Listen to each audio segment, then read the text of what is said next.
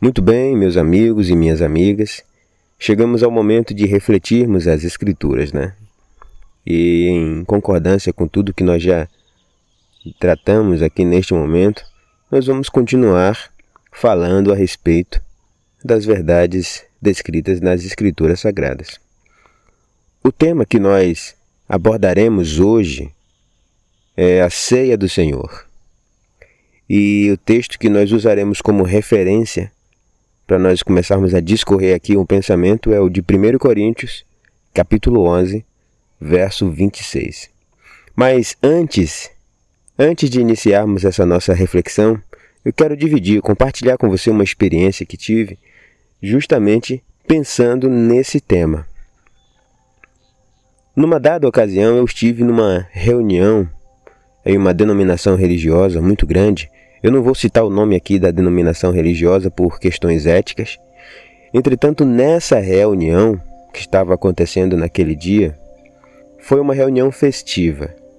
E nessa reunião festiva, havia sido orientado pelo líder daquela denominação que convidassem pessoas que não eram cristãs, que fossem convidados os esposos, as esposas, e que eles fossem fossem trazidos, convidados para aquela reunião, para que eles tivessem um momento de refletir, de pensar o Evangelho e suas vidas, né? Muito bom. Entretanto, no discorrer da reunião, no decorrer da reunião, acontece a celebração da ceia do Senhor, né?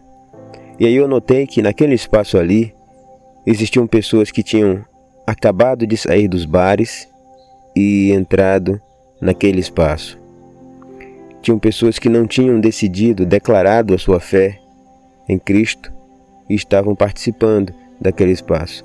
E aí tem o meio convencional, né, que diz não aceitou a Jesus, né, que não tinha publicado a sua fé e estava participando daquele espaço. Então o que acontece é o seguinte: no momento de dividir a ceia, no momento do compartilhar da ceia, do partir do pão, do beber do cálice, essas pessoas estavam no mesmo ambiente e estando no mesmo ambiente, elas também participaram do momento da ceia do Senhor. Aquilo me deixou intrigado. Por quê? Porque até onde compreendemos, esse evento, a ceia do Senhor, ela deve ser um momento de comunhão entre os irmãos congregados no Senhor, né? congregados em nome do Senhor. Né? As pessoas devem ter decidido, devem ter publicado a sua fé em Cristo Jesus para que então, a partir do conselho daquela reunião, ela participe desse momento de celebração. Vamos à leitura do texto. Em 1 Coríntios, capítulo 11, verso 26, Paulo diz assim: A versão que eu estou utilizando aqui é a Nova Bíblia Viva. Ele disse: Porque cada vez que vocês comerem esse pão e beberem este cálice, estão anunciando a mensagem da morte do Senhor. Morte que ele sofreu por vocês. Façam isso até que ele venha. Esse foi um trecho da carta que Paulo escreve aos cristãos, aos reunidos em nome do Senhor, em Corinto. A ceia do Senhor surge como um mandamento cristão. E presta bastante atenção nisso. Quando eu, trato aqui, quando eu falo aqui de um mandamento cristão, eu não estou relacionando a algo definido nas Escrituras de forma direta, mas como um princípio bíblico que indica, justamente que indica essa condição. No livro de Mateus, capítulo 28, verso 19, diz assim: Portanto, vão e façam discípulos em todas as nações, batizando-os em nome do Pai, do Filho e do Espírito Santo. Jesus dá esta ordem aos seus discípulos para que saíssem a anunciar as boas novas e batizassem a aqueles que aceitassem a sujeição a este ensino mediante a pregação da boa nova, mediante a pregação do evangelho. E com isso a gente começa a pensar este mandamento cristão, ele estabelece como critério básico para a participação deste evento que os integrantes sejam, que os participantes sejam batizados em nome do Senhor. Ou seja, para que o ser convertido ao Senhor possa participar desta celebração que traz à memória a morte de Cristo, é fundamentalmente necessário que haja a publicação da sua fé nele, em Jesus, mediante o ato do batismo. E aí surge uma pergunta: quem batizou os apóstolos? Quem batizou os discípulos de Cristo? Nós vamos entender que nas Escrituras não existem registros de quem batizou os apóstolos, quem batizou os discípulos.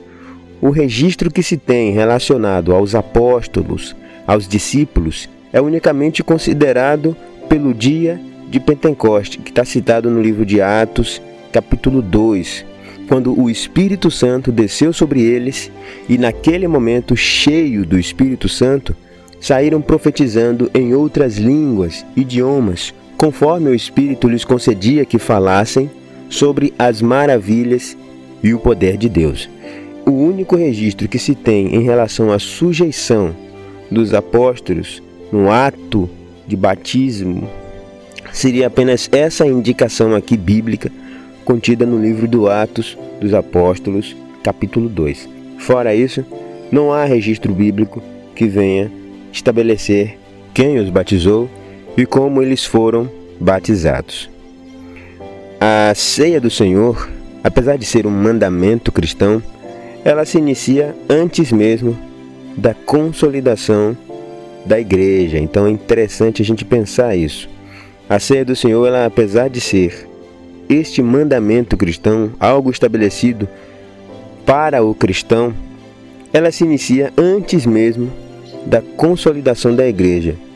Ou seja, a igreja ela surge posterior ao dia de Pentecoste, que é o registro de Atos dos Apóstolos, capítulo 2. Antes do surgimento da igreja, não se falava em ceia do Senhor. Antes do surgimento da igreja, não se falava em comunhão dos irmãos para celebrar a ceia do Senhor, para tomar a ceia do Senhor em memória do cordeiro que tinha sido morto e reviveu, que era o Cristo.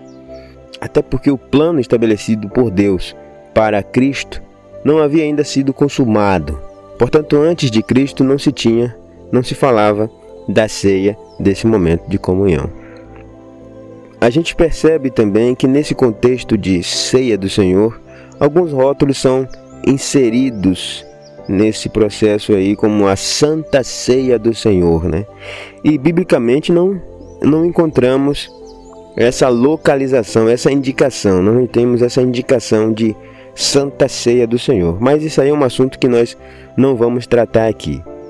A Bíblia apenas faz menção a este evento como ceia do Senhor. Guarde isso. O que tem ocorrido no meio cristão é uma certa depreciação desse evento tão maravilhoso. Nos dias atuais, em nossos dias, o que tem ocorrido no meio cristão é uma depreciação deste evento tão glorioso, tão maravilhoso.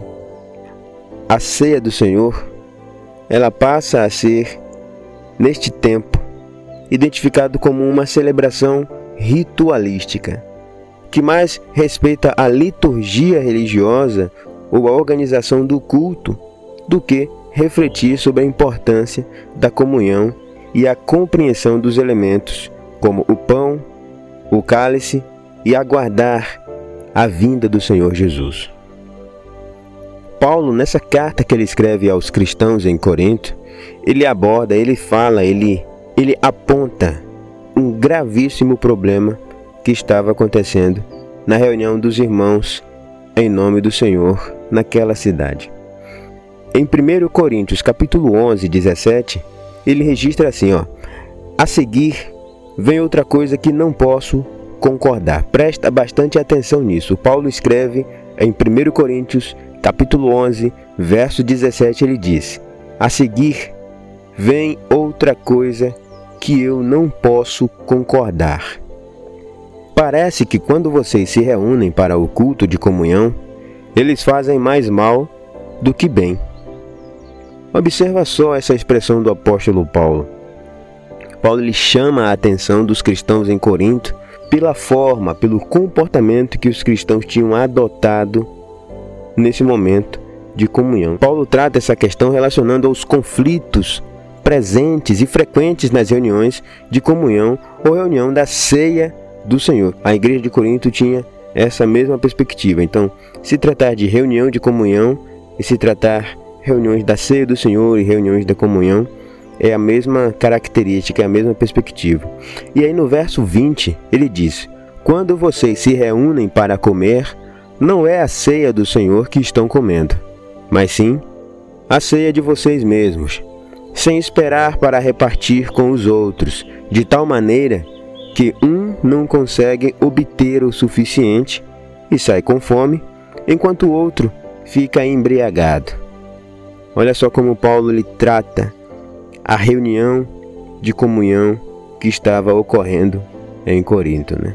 Onde eles chegavam e comiam tudo que tinha na mesa, naquele momento de comunhão, e sequer esperava pelo outro, se esperava para que todos tivessem ali reunidos para então celebrar aquele momento de comunhão. Na verdade, eles estavam se importando, preocupados unicamente em encher o seu ventre, em comer, em sair saciado. Havia uma comemoração chamada Festa do Amor Ágape, da igreja primitiva, que ocorria uma vez na semana, e combinada a esta festa ocorria também a ceia do Senhor. Então eles agregaram a festa do amor ágape à ceia do Senhor e fizeram então uma celebração, uma única celebração. Aparentemente, o alvo dos ágapes era a comunhão cristã, o compartilhar de alimentos entre os mais pobres, e especialmente lembrar-se do Senhor Jesus e participar espiritualmente da sua morte e ressurreição pelo pão e pelo vinho. As reuniões feitas em nome do Senhor pelos cristãos na cidade de Corinto, ela costumava ser muito conflituosa. E no momento de comunhão, que era esse momento de ceia do Senhor, não era diferente. Neste sentido, Paulo aponta a desordem, a desorganização, a desconsideração, a falta de comprometimento, a falta de comunhão entre os membros do grupo na igreja em Corinto. Paulo diz assim na primeira carta enviada aos Coríntios, capítulo 11, versos 28 e 29. E eis porque um homem deve examinar cuidadosamente a si próprio, antes de comer o pão e beber do cálice. Porque se ele comer o pão e beber do cálice indignamente, sem pensar no corpo de Cristo e no que ele significa, está comendo e bebendo o julgamento de Deus sobre ele próprio. Ele está gracejando, fazendo graça da morte de Cristo. Olha só o que Paulo registra aqui ele registra que quando os cristãos eles tomam a ceia do Senhor sem a devida reflexão a respeito daquele evento, daquele memorial, ele está fazendo graça, ele não está considerando a ceia do Senhor, a indicação desse mandamento, como o Senhor ordenou aos cristãos. E aí essa crítica de Paulo, ela se baseava na consciência necessária que os cristãos precisavam desenvolver sobre a ceia do Senhor. O que Paulo aponta como condenação para o homem, quando ele fala nesse verso, é o fato do cristão comer o pão e beber do cálice sem discernir, sem pensar no real significado desse ato, desse evento. E agora, para a gente começar a concluir o nosso pensamento a respeito da ceia do Senhor, eu dividi aqui três aspectos, três pontos referentes à ceia do Senhor para a gente compreender. O partir do pão é o primeiro ponto. O partir do pão ele vai representar o quê? O partir do pão ele vai representar um momento de comunhão entre os integrantes do corpo de Cristo pertencentes a um determinado grupo, ou seja, os participantes da mesa do Senhor devem estar em comunhão com os demais irmãos. Essa comunhão está diretamente ligada ao indivíduo que se diz cristão não estar envolvido em nenhum tipo de pecado, porque os membros do grupo têm autoridade para excluir do meio pessoas que estejam ameaçando essa comunhão. O grupo pode, inclusive, baseado em 1 Coríntios 5 e 3, julgar. Como? O que é que diz o texto? Diz assim: Quando lhes escrevi por carta, pedi que vocês não se misturassem com pessoas imorais. Porém, quando eu disse isso, não estava falando de descrentes que vivem em pecados sexuais, ou são trapaceiros gananciosos, ou ladrões, ou adoradores de ídolos. Porque se assim fosse, ou seja, porque se eu estivesse falando assim, vocês precisariam sair deste mundo. E aí Paulo continua: O que eu queria dizer é que vocês não devem fazer companhia a ninguém que se diz irmão em Cristo, porém está envolvido em pecados sexuais, ou é ganancioso, ou adora a ídolos, ou é um bêbado, ou um ladrão. Nem ao menos comam com alguém assim. Não é de nossa responsabilidade julgar os de fora da igreja. Olha só que Paulo chama a atenção aqui, ele diz: não é de nossa responsabilidade julgar os que são de fora da igreja, mas não há dúvida de que é nossa obrigação julgar e tratar com rigor aqueles que são membros da igreja, que são membros daquela reunião e que estão pecando nessas coisas. Só Deus é o juiz daqueles que estão de fora, ou seja, que não participam. Só Deus é que vai julgar aqueles que não participam, que não estão participando daquela reunião.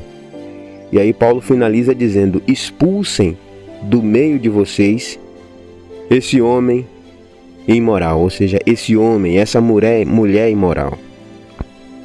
Então Paulo lhe traz uma fala muito firme em relação a esse momento de comunhão, onde as pessoas estavam se reunindo para aquele momento de ceia do Senhor e fazendo sem a devida reflexão, fazendo sem o devido pensamento, fazendo sem a devida responsabilidade. Simplesmente ia lá e fazia suas festas, comiam, se embriagavam, bebiam de forma absurda, não esperava pelos outros irmãos e os outros irmãos que chegavam um pouco mais tarde, de repente, tinham outras, outros afazeres e se atrasavam um pouco na reunião, não tinha a possibilidade de também saírem saciados ali naquele momento em que juntaram a festa do, do amor ágape juntamente com a, a festa de celebração da ceia do Senhor. Né? Mas vamos seguir para o segundo aspecto. O segundo aspecto é o, o beber do cálice. O beber do cálice ele trata exatamente a reflexão sobre o sangue derramado. E é o sangue que purifica o homem, a mulher, do seu pecado, a partir do momento em que o homem e a mulher reconhecem esse pecado. Então, o sangue ele vai simbolizar esse essa purificação, vai simbolizar esse lavar do nosso pecado. E aí, além de mostrar a nova aliança, ele nos faz compreender sobre a graça construída a partir de Cristo, ou seja, a graça construída a partir do que o Senhor Jesus Cristo conquistou na cruz do Calvário, né? Então, esses, o beber do cálice ele vai provocar em nós justamente essa reflexão. E agora, por fim, não mais importante, ou seja, tão importante quanto os dois primeiros, lembrar da volta de Cristo.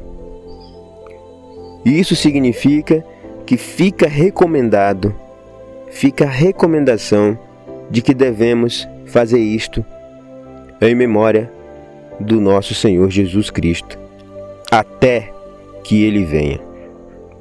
A Bíblia nos indica, nos orienta a repetir palavras do próprio Senhor Jesus em que nós devemos pensar quando nós nos reunirmos para celebrar este momento de comunhão nós devemos pensar no Senhor até que ele venha.